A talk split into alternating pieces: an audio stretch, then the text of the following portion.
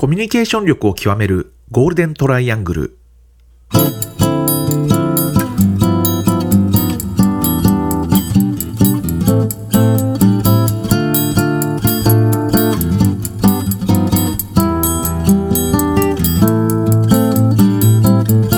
仕事でコミュニケーションを扱う3人がこれまでの経験や最新の話題を語りながらコミュニケーションとは何かを一緒に考えていくポッドキャストです。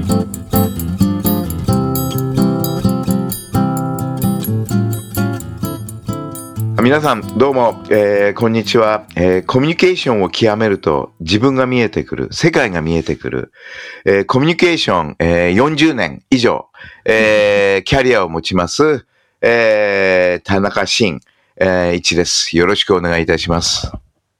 えー SE から PR コミュニケーション業界に、えー転職して林半世紀、高木恵子です。外資系企業でマーケティングを経験してきたアメリカ在住中川博隆です。まあ、あの、今年初めての、まあ、はいえっ、と、ポッドキ収ャスっていう形でですね、あの、まあ、結構よくここまで来たなっていう感じはしますけどね、もうまあ1月も半分終わっちゃう、半分以上終わっちゃいましたけどね。そうですね。まあ、あの、えーまあ、これからも頑張っていきたいなという感じで。で、まあ、ちょっと若干ね、出始めを変えたんですけどね、私の。つまり、えー今まではコミュニケーションを極めると自分が見えてくる、世界が見えてくる、コミュニケーション命、新田中こと田中真一ってね。で、そこを後半戦ちょっと変えてですね、あの40年以上っていう、つまりコミュニケーションに携わって、うん40年以上っていうのをちょっと表に出してみようかなと。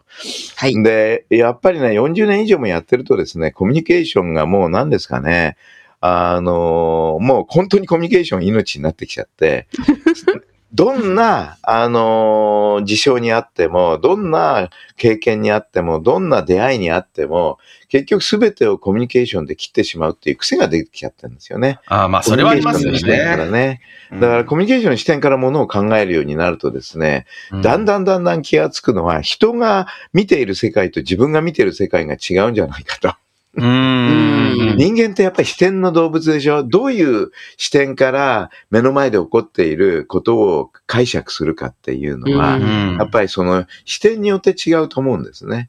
それは確かにありますよね。なんかマーケティングの、マーケティング調査みたいなあの依頼がメールとかいろいろ来る、来たりもするんですけど、マーケティングの、マーケティング業務についている人はお答えできませんみたいな、結構そういうのってあって、まあ確かにマーケティングの人に聞くと、そう、なんていうんですか、何を聞かれて、これはどういう答えを求められているのかとか考えちゃうから ダメなんだろうなとは思うんですけど、まあでも一般のね、人でもそういう考え方っていうか、そういうふうに先を読める人もいると思うので、なんか、マーケティングの人だけ、あの、ダメだよっていうのはちょっとあれだなって思ったりはするときはあるんですけど、ただ私もまあずっとマーケティングに、の仕事をしているので、見方が違うだろうなって思うところはありますよね、やっぱり。まあね、だかうんらそういうやっぱり視点の持ち方っていうのは実は重要で、う。うんん。で、本当にあまりにもこんなコミュニケーション視点ばっかりにこだわってて大丈夫なのかなと。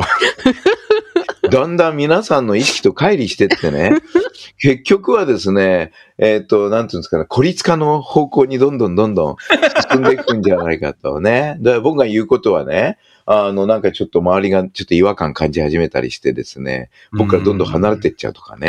なんかね、こうこういう恐怖感をですね、一瞬ちょっと最近そ感じんなこと始めました。ないですよ。そんなことないですよ。いや、だから、そういう意味もあってですね、ちょっと40年以上というこ、えー年数をで入れて、少し自戒をすることも、あそういうことなんです。あ言い訳、言い訳なのかと思いました。いやいや、言い訳じゃなくてですね、あの、やっぱり真摯にですね、反省はするべき時は反省するということで、なるべく、あの、多岐にわたった視点をも持ちたいなとは思うんですが、でもね、往生際が悪いのか、あの、あれなんですよね、えっ、と、それを、そういう意識を持てば持つほど逆にね、いや違うんだと。これが正しいんだっていう意識。がね、こう出てきちゃうんですね。で、そういうふうにちょっとこう悩んでた時にあるテレビを見て、はい。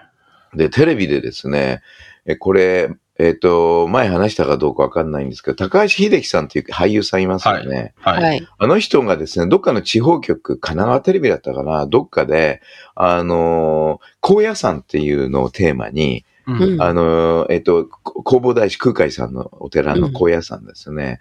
で、え特集番組があって、で、そこで高野山にいていろいろしね、あの、取材っていうか、えーお坊さんたちに話を聞いたりなんかしてるんですけども、その時に高野山、まあ、えっと、し、えっと、弘法大師空海の仏教っていうのは真言宗っていうのが一つの流れなんですけども、そこの総本山である高野山の金剛富士っていうお寺があるんですね。で、そこの座主、座主というのは一番偉い人だと思うんですけども、うん。その座主の人がインタビューを高橋秀樹から受けて、で、やっぱりその人間っていうものが安心を持つためには、えーどうするべきなんですかっていう、あの、高橋秀樹さんのですね、質問に対して、一言、えー絶対主観って言葉です。へえ。あの、絶対は絶対的にの絶対。うんうんうん。で、それに主観ね、客観主観の主観って言ったんですよ。うん。で、そこで降りてきちゃってね、僕、それ言葉を聞いて。降りてきたっつって。やっぱり絶対主観なんだと。人間って客観では救われないと。うん。ああ。つまり客観的にどんなに説明されても、結局は、あの腹落ちしない？うん、究極の腹落ち？とこは、逆に、あの、その雑種の人はですね、絶対主観なんだと。もう、究極の最後の、最後を突き詰めていくと、もう自分の絶対的な主観以外に頼るものはないっていうような話をされてる。で、それ結構ね、響いて、そうかと。やっぱり自分はそのいろいろな意味で考えるときに結構悩みの種っていうのは、あの客観的な発想になった瞬間に結構悩むことが多いんですよ。例えば人からどう見られてるのかなとか。うん。今みたいにね、俺もしかしたらこのまま行くとね、周りから人たちが離れていくんじゃないかなとかね。あの、よ要するに客観的な視点なんですね。はい。で、さっき視点っていうのは大事だって話をしたんですけれども、実は我々、日々考えていくとですね、自分を客観的な視点で考える癖ができちゃってる。うん。おー。要するに、わかんないけど、例えば、えっと、300年ぐらい前の人たちとね、うん。もっと前、500年前でもいいですよ。あるいは空海、弘法大師空海がいた、まあ、ねえっと、1200年か1500年ぐらい前でもいいですけれども、えーっと、基本的に科学っていうものはそれほど発達してなかったと思うんですよね、科学思想って。うん。ところが、近代に入ってから科学思想っていうのが普及して、けえーっと、に人類のか、えー社会発展にものすごく寄与っていうか、まあ、それあっての寄与だと思うんだけども、うんある中で、客観的にものを見るっていう視点っていうのが、やっぱり、あのーいつの間にか我々の中にかなり染み込んでる。だから物事を話すときっていうのはやっぱり客観的でないとそれダメだよ、主観的な話だよって却下されちゃう。だから、主観客観的になるべくこうやっていく。で、まあ、あの、ひろちゃんがややってるマーケティングだって、やっぱり客観的なインサイトっていうものを取って、で、それに基づいてこうやっていくっていうのがありますよね。もちろんですね。ビジネスの世界ではその客観論っていうのはすごく重要だと思うんですね。客観的なものが。ところが、あの、自分自身の人生とか、自分自身のことを考えたときに、自然と我々はその客観主義というのかな。うん客観的視点を導入しちゃうんですよ。自分に対しても。うん。そうすると、えーなかなかですね、なんて言うんだろう。自分を客観的に、えっ、と、視点から自分を分析しちゃうとですね、あのー結構悩みが出てくるなって感じなんですけど、皆皆さんそういうことないですか？なさそうだと思いません？だって私たち。だよな？まあ、なんちゅうかね、えー危機意識の欠如というか、ねなんかちょっと人生もっと真剣に生きた方がいいんじゃないですか？なんて言いたい気持ちになってきちゃいますね。確かに。はい。なんかその客観的とか主観的って、私あんまり自分のことは、てか、生きてく中であんまり考えたことがないですね、そもそも。主観的とか客観的っていう。そこがもともと霊感の強い方で、主観と客観で分けなくても全然問題ないっていうことなんですよ、多分。そうですね。うん、だだから、なんか別にそう、わ分けるっていうこと自体があんまり、そうそうそうそう。だから分けるっていうことがもともと間違ってるんですね。あの、というか、あの、例えばけ科学という発想は分けるとこから全て始まってるんですよね。物事を、えっと、いろんな要素で分けていく。で、分けることによって、あの、いわゆる理論というか、あの、因果関係ですけどね、一言で言うと理論。え原因ですよね。原因があり、結果が出てくるっていう、その中で一つの理論体系を作って、で、それで周りの世界をそれでこう解釈していくわけですよね。うんそうすると周りの世界にはそういう、なんていうんですか、原因と結果があると。だから、えー一つの科学っていう体系が出来上がって、科学がものすごく発達してきて、今や、あの、宇宙まで行ける、えーことができる。あれはまあ、一言で言うと原因と結果のつながりが明確になってるわけですよね。だから原因を決めてやれば結果が出てくるっていう。で、これ、これが、あの、科学っていう思考体系の一番基本にあるんですけども、その一番のスタートポイントっていうのは、分けるっていうところが全て始まったんですね。うん。と、面白いのが、えっと、すべてを分けていくとですね、あの、わからないけどね、ぼあのね、理屈的には納得するんですよ。うん。でもね、心がね、いや、理屈はわかるけど、心がついていけないよ、それ。とかね。うんあの、まあ、だからよくあるのが、人間ってやっぱり一番の関心項目って死じゃないですか。死ぬこと。ね。うんそうすると、死ぬことをいかに、いくら科学的に説明されても、うんでも死ぬの嫌だなって思うんですよ。あね。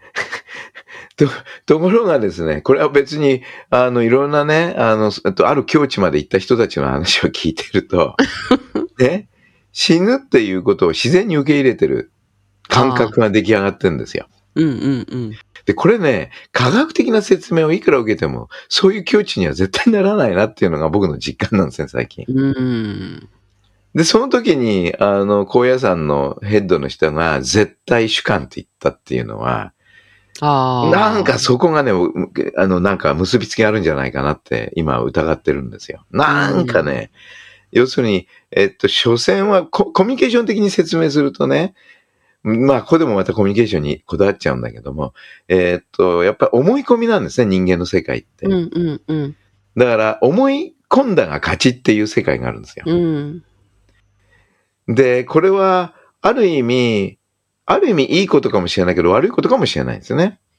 思い込みって言っても、ある意味、これもけ、えっと、逆に言うと分ける話発想になっちゃうんだけど、いい思い込みと悪い思い込みっていうのがあって、やっぱりいろいろし幸せになってる方って多分いい思い込みをされてる方で、あんまりこう苦労されてるっていう方っていうのは、やっぱり苦労されてるって言い方はないけど、やっぱり、あのー悪い思い込みだから、うんえっ、と、ま、物事を前向きに捉えるし思い込みと、それから物事をすべて否定的に捉える思い込みと、まあ、どっちがいいか悪いかっていうのは、えっ、と、ここで分けるってことはきやめ、ね、嫌いなんでうん僕は分けなくてもいいと思うんですけども、どっちも思い込みであるしか、ことは、ただ思い込みっていうのが人間にとって重要だなっていうのが、おあるんですよね。で、思い込みっていうのをいろいろ考えてると、やっぱり自分が行動を起こすときっていうのは必ずその背後に思い込みがありますよね。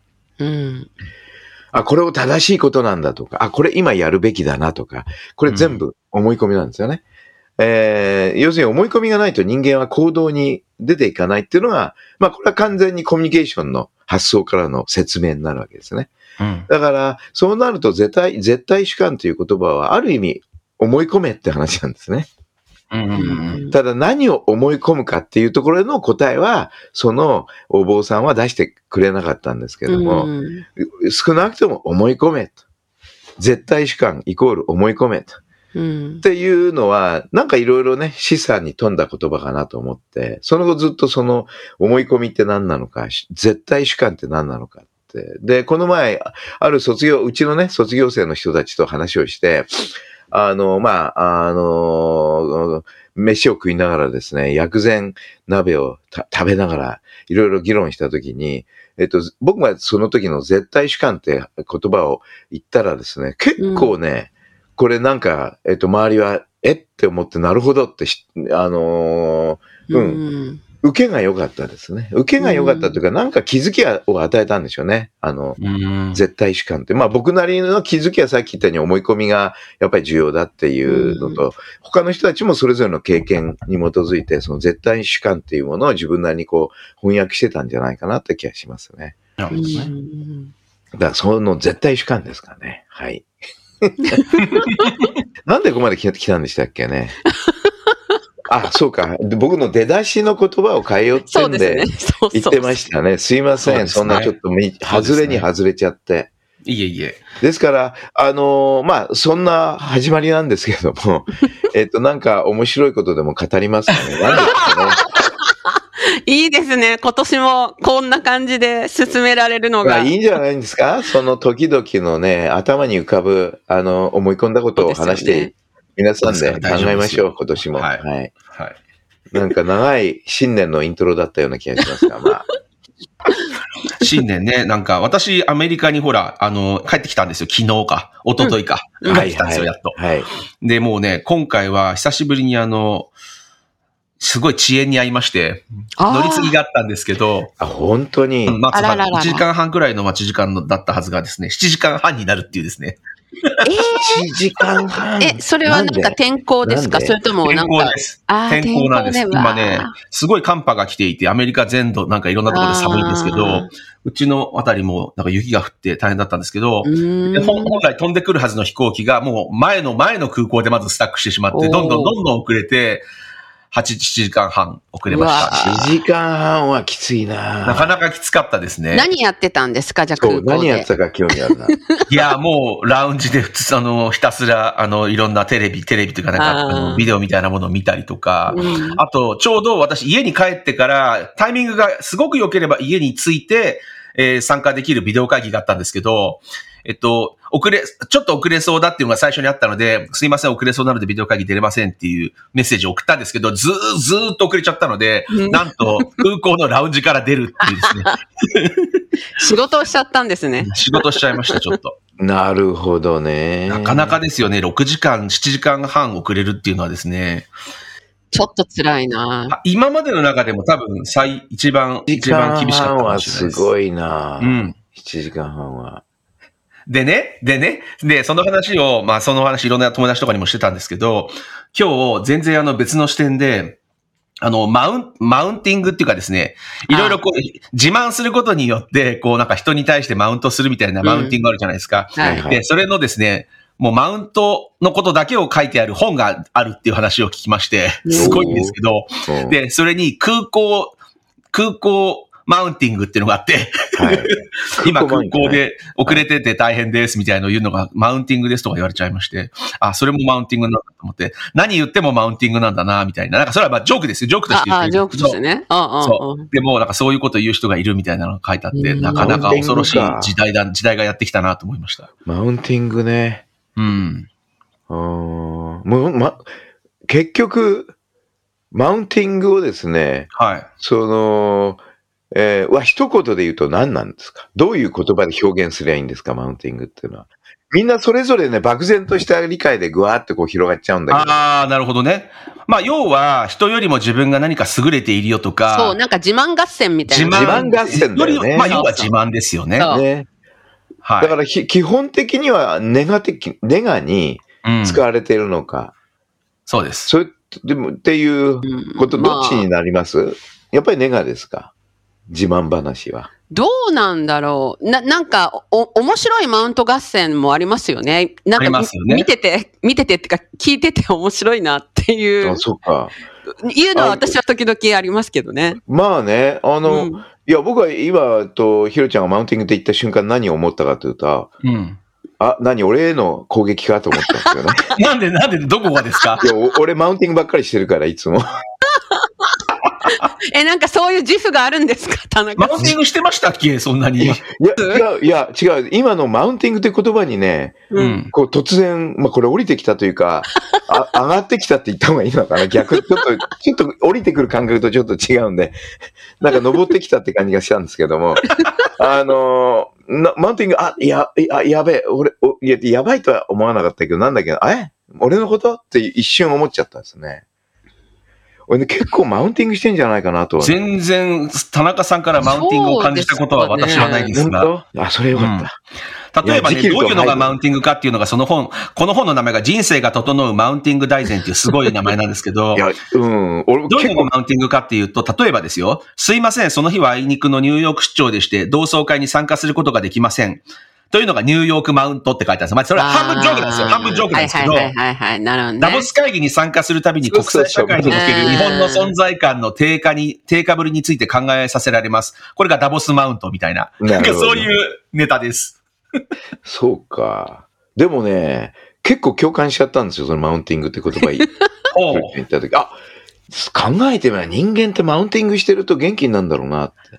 あ、そうですか。そう思います。やっぱりそうなのかな。自分で、あのね、語ることは自分に語ってんですよ。まあ、ちょっと言い方おかしいけど、自分が語ってることは自分に語そってんですよ。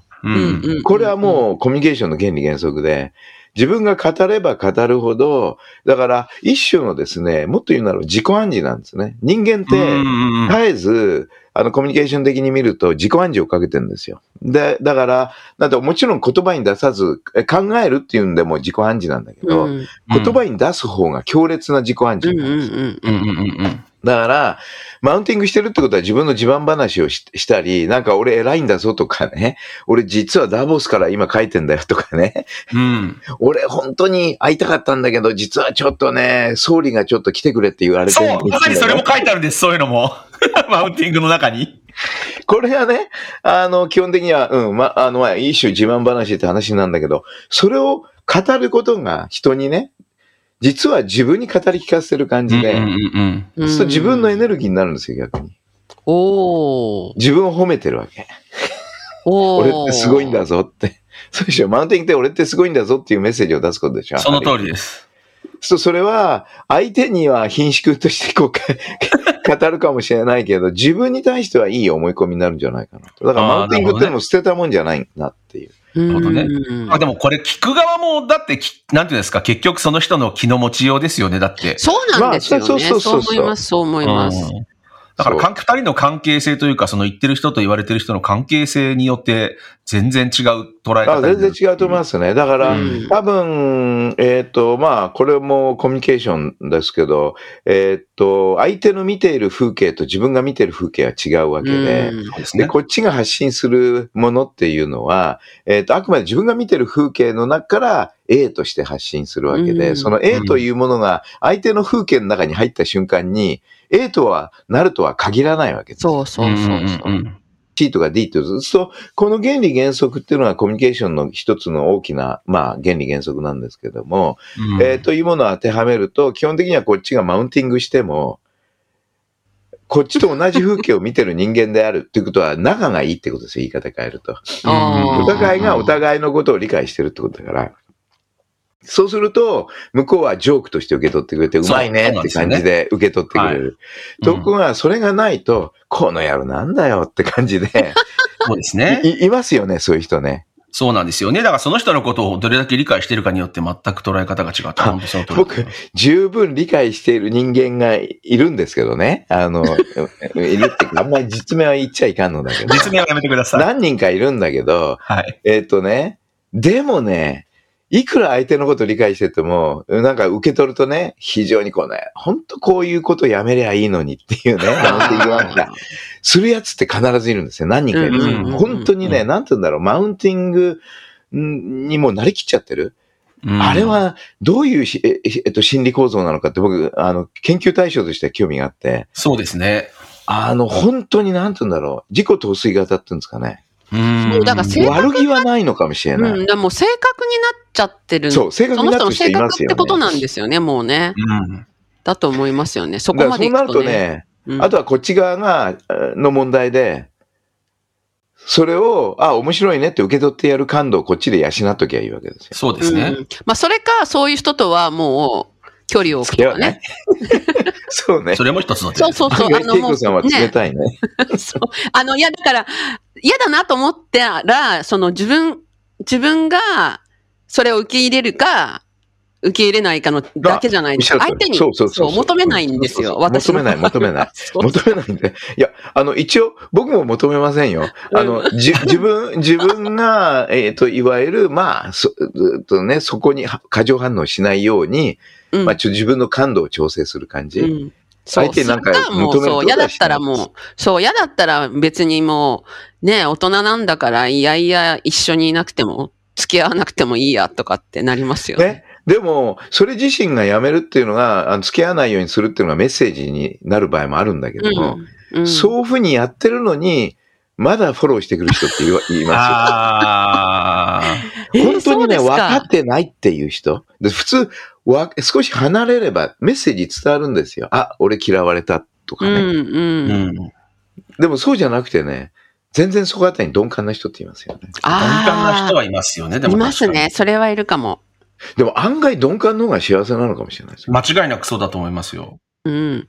あの、そう、鈍感な人の方がマウントするのがもう正確になってるかもしれない。うん。なるほどね。うん。うん。意外と。だからマウンマウンティングがいつもできるんですよ。できるんですよ。ああんまり周りの気にしないからねい。つもなんかもうそれが自然にこう、そのナチュラルにオーガニックに出てくることがそもそもいや、そう、本当にそうなのね。ですよね、きっとうん、ね。来るんですよ。だから、えっ、と、もう本当に、うん、さっきのね、あの、ちょっとごめん、で行きたいんだけど、総理からお呼びがかかったっていうようなね、マウンティング。だけど、ことあるごとに、説明するごとに全部マウンティングって人いるいますよね。うん言いますね。あの、えっ、と、そうそうそう、えー、例えば、うん今日間に合う？えっ、とね、今日の、えっ、と、会食に間に合うって言ったら、えっ、と、なんだっけな、いや、今、渋滞に、えー入っちゃって、えっ、と、ちょっと遅れるかもしれないけど、まあ、参っちゃったよな。今度買ったマゼラーティがね、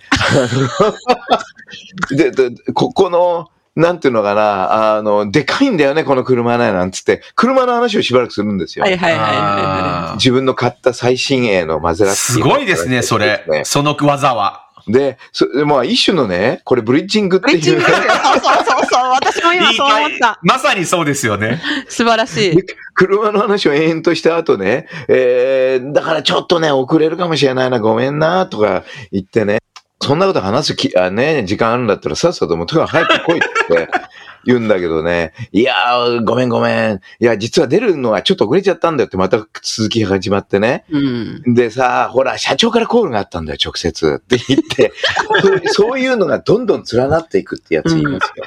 ここになるとね、ここはね、尊敬に値する。あの、ブリッジング技術がすごいっていうだけじゃなくて、うん、あの、その鈍感力っていうか、うん。あるいはなんていうのかな、そこまで言うとこっちも呆れ返っちゃって、うん。もう彼はマウンティングっていう性格だっていうふうに色付けて、うん人何を言われてもあんまり気にしなくなるんですよ、こっちも。うん。うん。だから、マウンティングとは結構面白い言葉ですね。うん。でも、ブリッジングをね、なまだ、ま、学ば、学んでわざわざできるようになる人から、そういうふうにもう、息を吸うように、自分のし話したいことが話せる人もいるっていう一方ではああだから、案外その、の、結構自分の話したいことを話せないっていうのは、うん周りを気にするっていう感覚があるから。まあそういうことですよね。あ多分そこなんだと思うんですね。うん。だから、基本的には周りを気にしなくなると、あの、じはっきり言って自分の言いたいことがどんどんどんどん言えるっていうのは出てくると思うんですね。うんただそこは、どっちに転ぶかですね。いいか悪いかって。これはちょっとリスクは当然あるでしょうね。う。うんん。やっぱり相手が過剰反応、ネガに反応するか、うんポジに反応するかっていうのは、やってみないとわかんないですよね。言ってみないとね。確かに確かそうそう、鈍感力のある人はやってみてもフィードバックがない、わかんないから、どんどんどんどん突き進んじゃうわけですよね。うん。だからどっちがいいかっていうのも、これもまあ分けちゃいけない話なんですよね。ですね。でどもっちもありなんですよね。国によって少し差はありそうですよね。やっぱりなんか日本はそうあるでしょうねどっちかというと言わカルチャーね言い言いづらいというか言わない方が多いのかもしれないかなっていう気は。アメリカと日本なんか比べても明らかに日本の方が、あの、配慮しますよね。これ言っていいのか、ねいけないのか。あの、欧米だと思うのは結構ストレートに言っちゃうんですね。そうですよね。これは本当にアメリカ人と話してるのと日本人と話してるのでも、僕自身が調整しちゃいますからね。うん。そうですね。だから、なかなかね、えー、うん、マウンティングで言ってもネガかポジかって分ける必要もないし、えーまあ思い込みって言ってもネガかポジかを分ける必要もない。それぞれがなんか意味あるんでしょうね。う。うんん。まあそんな感じですね。視点ですね、視点。視点って、っていうか思い込み？マウンティング？なるほど。マウンティングってでも面白いな。いや、今、あの、僕はマウンティングって言葉あんまり使ったことないんですけど、はい。ヒロちゃんがマウンティングって言って、あ、マウンティングかって。あ、ソーシャル、ソーシャルネットワークの世界は、せ SNS の世界はマウンティングで溢れているっていう話もありますから。そうですよね。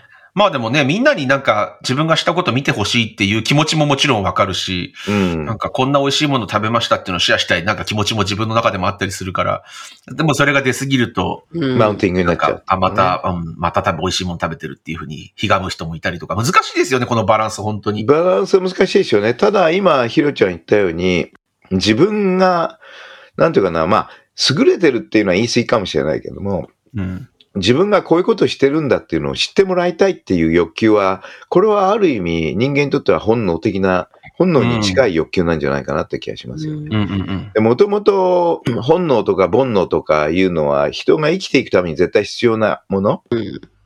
だから、ある意味で言うと自分を周りに知ってもらいたいっていうのは一つの、えっ、と、煩悩で、でもその煩悩があるからこそ、えっ、と、周りとの関係っていうものをうん考えるようになるわけですよね。そうですね。ね、あのーだから社会的動物である人間にとっては、周りに自分がどういう人間なんだっていうのを知ってもらいたいっていうのは、自分が生存するために必要な、え実は能力なわけですよね。うん。だから、まあ、ある意味、まあ、煩悩ってみんなそうじゃないですか、基本的には。あのー種の保存っていうところに全て結びついてる気気がするんですよね。煩悩っていうのは。で、種が保存するためにはどういう、それはもう食欲も必要だし、何でもね、えっ、と、ありとあらゆる煩悩っていうのが基本的にはそこを支えてる装置じゃないですか、ある意味ね。えーだから、えっ、と、動物なんかはね、見てると、あの、基本的には煩悩の方が強いですから、うん。本能と言っていいのか、煩悩と言っていいのか。まあ、本能っていうと、なんとなくポジティブな発想で、煩悩っていうと、ちょっとネガティブな意味合いで、これも分けちゃってるんだけど、もう、所詮一つなんですよね。分けるっていう意味がなくて、でその煩悩か本能か、えー、本能煩悩っていうのみ読みますかね、なんか、語呂がいいから、本能煩悩っていうのは、あの、えっ、と、やっぱり生きるための術で、それが種の保存につながっていくっていう、えーことだから、やっぱりそういう、なんていうのかな、自分を知ってもらいたいっていう欲求を、あえて抑え込むっていうのは、えーまあ、やっぱり良くないんでしょうね。ただ、物事には、ええっと、過ぎたるも及ばざるがごとしで、うんあんまり言っちゃうと、だからやっぱりね、バランスなんですよね、多分。そうですね。多分そこのバランスをどううん、今話を聞いてて思ったのが、私たちってこう、まあ、コミュニケーションの仕事をしてる中で、どちらかというと、その発信する人側に対してこういうのがいいですよっていうアドバイスが多いじゃないですか。多いですね。なんだけど、えっ、と、結局今この割とそのマウンティングの話もそうですし、まあそのセセクハラとかパワハラっていう今いろんな社会問題が起きてる中で、要は受けて、その発信する人じゃなくて受信する人のコミュニケーション力を実は教える、教えるっていうか、受信する側のコミュニケーション、そのうう受ける側のなんかその考え方を唱えるというか教育する場所ってないですよね。確かに。そう今ちょっとえ思ったんですよ。えーとね、あるとしたら、はい、ね、あの、宗教、そこ行っちゃいますか？あの、宗教っていうのは、まず一つ歴史がない。うん。で、根本的に、これどの宗教も僕はある程度そうだと思うんですけど、僕は、あの、はっきり言ってちょっと読んでるのは仏教しかないんでね、あんまり他の宗教っていうのはそれほどないんだけど、多分宗教の一つっていうのは、やっぱり旧宗教の根本っていうのは、なんていうかな、あの、人間にとって、あの、やっぱり、まあこれ、仏教が特にそういう哲学持ってるんですけども、あの、やっぱり生きるっていうことは苦だっていうとこから始まるわけですよね。うん。生きるっていうのは苦しみっていうことで、で、一体その苦しみをどうすれば、あの、軽減できるかっていうことをずっと考えてきたのは、まあ特に具体的に言うんだったら、仏教で2500年ぐらい考えてきてるわけですね。お釈迦様が誕生して以来ずっと。で、その中で結局、えー出てきたのは、自分が変わるしかないっていう結論なんですよね。ああ。じじ結局、相手に求めても、外に求めてもダメで、あの、うんうん。一向に苦しみは和らがなくて、結局苦しみっていうのは、あの、受け手側を変える以外にそれを乗り越えるものはないっていうのはは、基本結論なんですね、仏教の哲哲学なるほど。で、それは、えっ、と、なんていうのかな、えーいわゆる、えっ、と、苦しみはどっから出てくるかっていうと、基本的には、その、えっ、と、自分が目の前で起こっていることをどういうふうに受け入れるか受け入れないかで決まってくると。うん。そうすると、その受け入れ方をちゃんと整えてあげれば、うんうんうん。苦しみは軽減していくと。なるほど。だから、一番、あの、まあ、仏教哲学っていうことで、ええ重宝されているのが、それを非常に短い言葉で表現したお経が一つあって、うん。それが般若心経っていうお経なんですね。これ、世界で一番、仏教の中で一番ポピュラーな、どこの宗派も、えっ、と、信奉している経お経なんですけども、うんそこの中に、あの、基本的には苦は一切なくすことができるっていううん。で、その、あの、今日分析していくと、基本的にはやっぱり自分自身を変えろって話になってくるんですよ。うん。つま、り、空、空の境地になりなさいと。空の境地。だから、あの、空を解いた、えっと、えーまあ、お経って言われてるんですけれども、いわゆる空っていう概念ってよくありますよね。空になれとかね。あるはいあるいは、あの、えっと、無になれとか、はい。えーまあ、無と空っていうのはちょっと違うんだけど、まあ、ここで説明し始めると長くなるんで、まあ、一種の皆さんが思っている、いわゆるその、えー、なんとか無の世界っていうんですかね。で、無の世界になると基本的には、えっ、と、苦がなくなるっていう。うん。うん。なるほど。空の境地、まあ無のさらにまあ空の境地になると、つまり心をゼロにすれば、えーあるいはマイナスにすれば、苦しみはなくなりますよっていう教えなんですね。だからう、ん仏教っていうのはずっと受け手の立場に立ってメッセージをなるほど。発信する立場じゃなくて、受け手の立場に立って自分の中にどういう、えー心があるのか。で、そこで出てくる一つの言葉が、荒屋敷っていう、ここれ仏教用語なんですけどもね、人間の心にその一つの進進化のステージっていうのがあるっていうんで、全部ステージ化して、それを仏教では8つに分けるとか、うん。9つに分けるとか、10個に分けるとか、そういうう、ん。あの、なんていうんですかね、カテゴリー別に、あの、作ってるんですよね。うん、で、それは宗派によっていろいろ8つになのか、9つなのか、10なのかっていうのは分かれるんですけど、基本的にはですね、何からなってるかっていうと、まず、五感、五意、五識、あの、認識の識っていうこ感じありますよね。五識って呼んで5つの識がまず初めにあるんですね。で、初めの式っていうのが、目で見る眼識。うんつまり目で認識する作用。次に、えーっと、耳で認識する作用。うん。式って呼ぶんですけど、それから鼻でね、美識って言って鼻で認識する作用。それから舌で認識する作用。うん。で、5つ目が身体で認識する作用っておー5つの五識っていうのがあるんですね。で、人間も動物も全部この五識をえ通じて認識作用っていうのが生じてくるわけです。うんでその認識作用が5つでこう動き始めるとですね、実はこれは動物でもある動物ではそうだと思うんだけど、人間は間違いなくその上にですね、6つ目の、えっと、認識作用、これを意識と言います。うんあまあ意識なんですよ、そこが。だからこれが我々が今意識してるっていう世界なんですね。で、その意識を、のさらに次のレベルっていうのが、うんに、えレベルというか、ものにですね、認識作用ですね。次の認識作用っていうのに、無意識っていうのがあるんですね。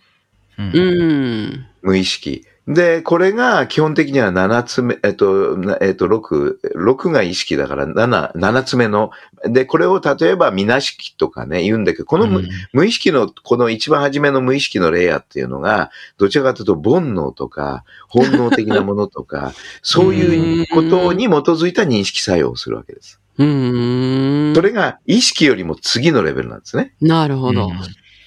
さらに、8つ目っていう意識があって、これがさっき言った荒屋敷っていう。ああ。で、そこは逆に非常に、あの、仏教的な表現と正常なひ、まあ、ある意味で言うと空ですね。空空の認識作用。つまり物事を空として認識する、あの、心の、えー認識作用。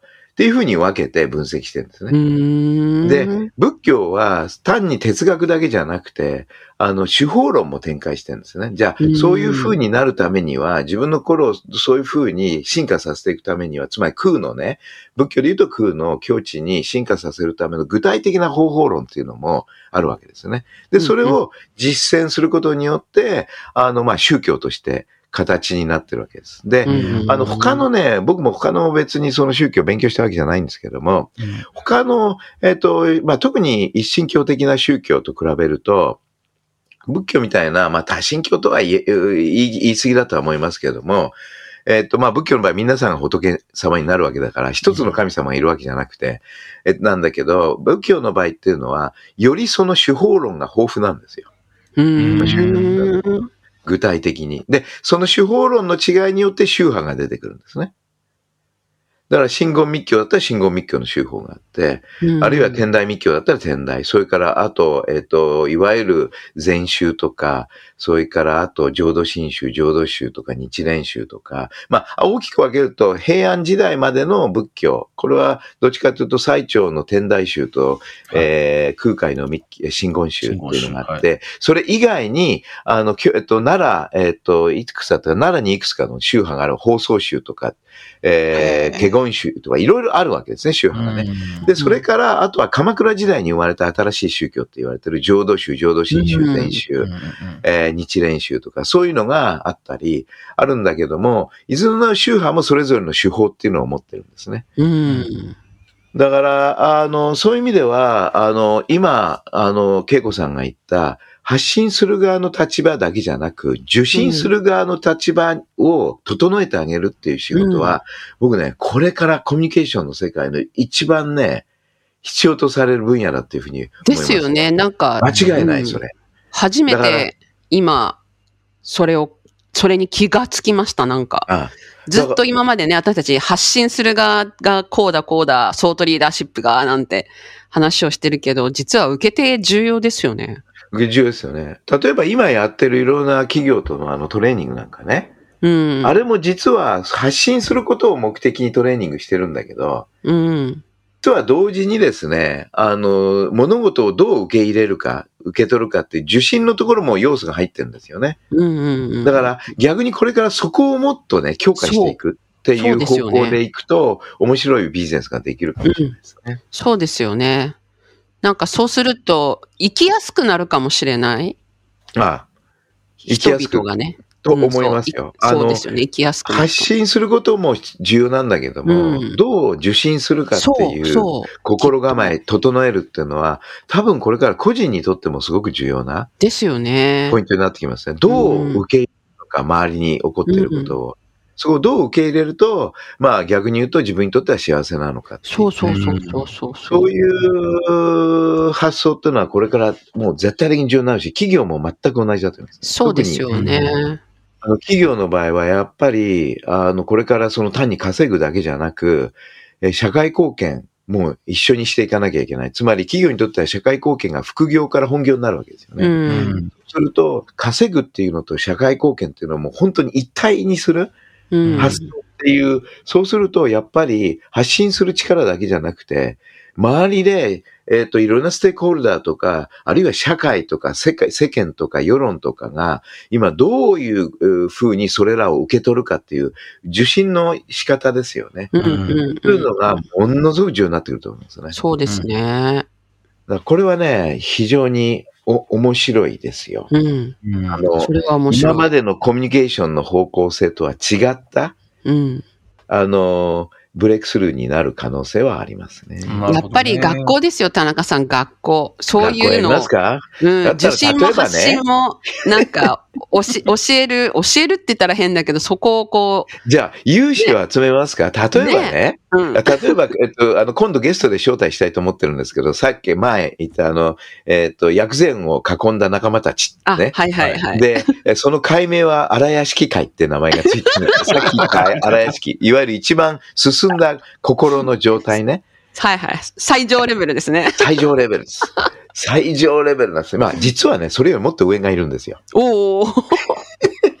それ言ったらね、みんながっかりしちゃってね、最上レベルじゃなかったのっつってみんなから文句言われたんだけど、まあ、そこまで今は入りませんけど、あの、でも、あ荒屋敷会っていう一つのですね、あの、境地っていうんですか？えっ、と、だからその仲間を集めて学校開いてもいいですけどね。おおいいですね、いいですね。面白そいろんな、まえっと、うん、あの、一人一人がそれぞれ立ってるんで、例えば、あこの前ゲスト出演してくれた、あのね、A, ちゃ A さんね、A さんっていうのは、やっぱりコーチングがすごいんですよ、今。新たなコーチンう。グを。現場でこうがっちりやってて、コーチングっていうのもまさに、えっと、受診する側の、えー心を整えるっていうことそうですね。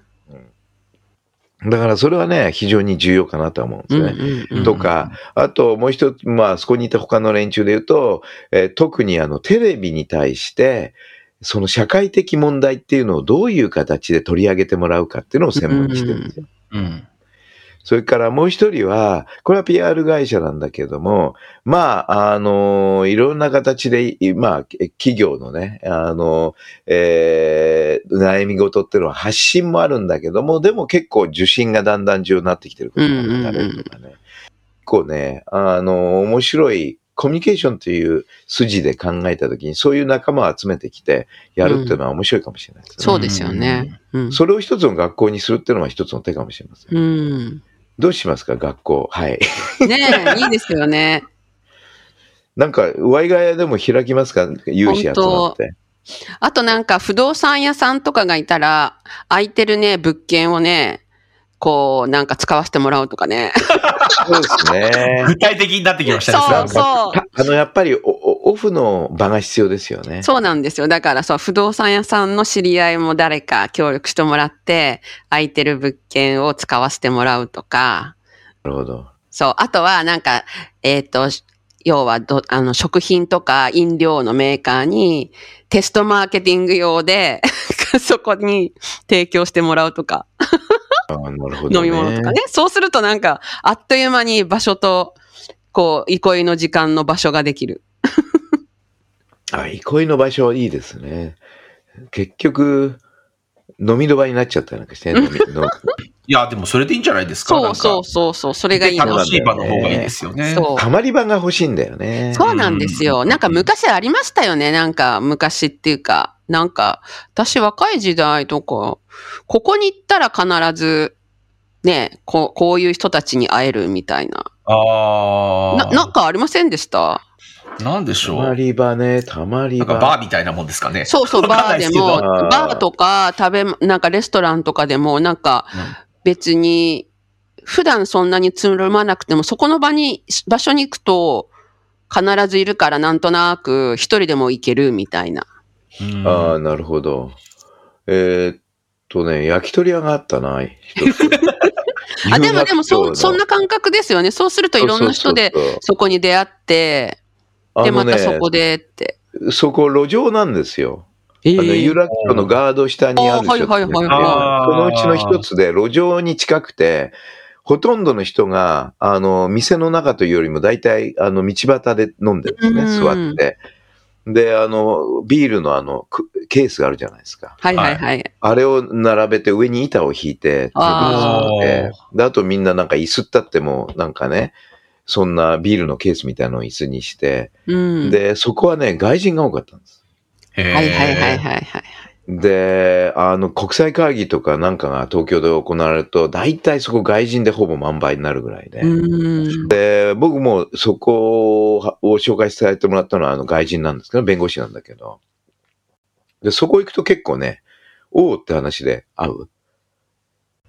いろいろ、ね日本人も含めて。なんか私も今、今ありましたけどね。そう、ん今もう亡くなっ、もうずいぶん前に亡くなっちゃったんですけど、それこそ疲労に、あの、英語の、あ日本語のカラオケをしてはいけないっていうカラオケバーが あっへて、ーでもちゃんとステージがあって、スポットライトとか、なんか本当にちょっとしたあのミニコンサートバーみたいなところで、え。ーで、あの、本当昔、私がまだもうそれこそ IBM 時代の新入社員の時に初めて私もだから同僚に連れてってもらった場所で、だから来てる人がほぼ9割方外国人で、みんな英語の歌を歌って、で、日本人も英語の歌をカラオケでそこで歌うっていう。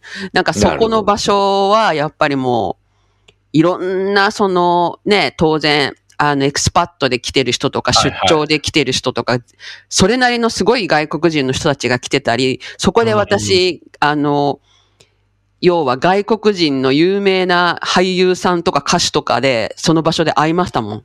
あ本当にえすごいな。で、歌を本当に実際カラオケなんだけど、でもまあすすごいカラオケだから、音響システムだから、うん結構本当に、あの、プロの歌手とか、あと東京ディズニーランドのエレクトリニックパレードでいろいろやってくれてる、本当にああいうプロのダンサーさんとかシンガーの方たちがそこで歌ってくれるとか、なんかすごへい楽しい場所だった。なんかそこに行くといろんな人に会えるみたいな。なんかそこで、まあ仕事になったこともあったし、なんかいろいろ、そうですね、なんかいろんな情報交換ができたりとか、っていうのもあったかな。なねなんかそういう場所がなんか今、ーまあコロナ、まあコロナがあったからっていうのもあるけどね、うんでも、コロナが一つのきっかけになっちゃ。うん、なんか東京にそういう、なんか、ここに行ったらこんな人に会えるみたいな場所が、うん、なんか減っちゃってるような気がするな。ううん。ん。まあ結構、あのーうん、海外から来た人たちが集まるゲトみたいな、ゲトじゃないけど、場所っていうのは結構あちこちポツポツまだあるようには聞いてますけどね、うんなかなかね。ただ、外人に限らずね、つぜいろんな人たちがこう溜まれる場、溜まり場そう、そうですよね。ありがたいですよね。うん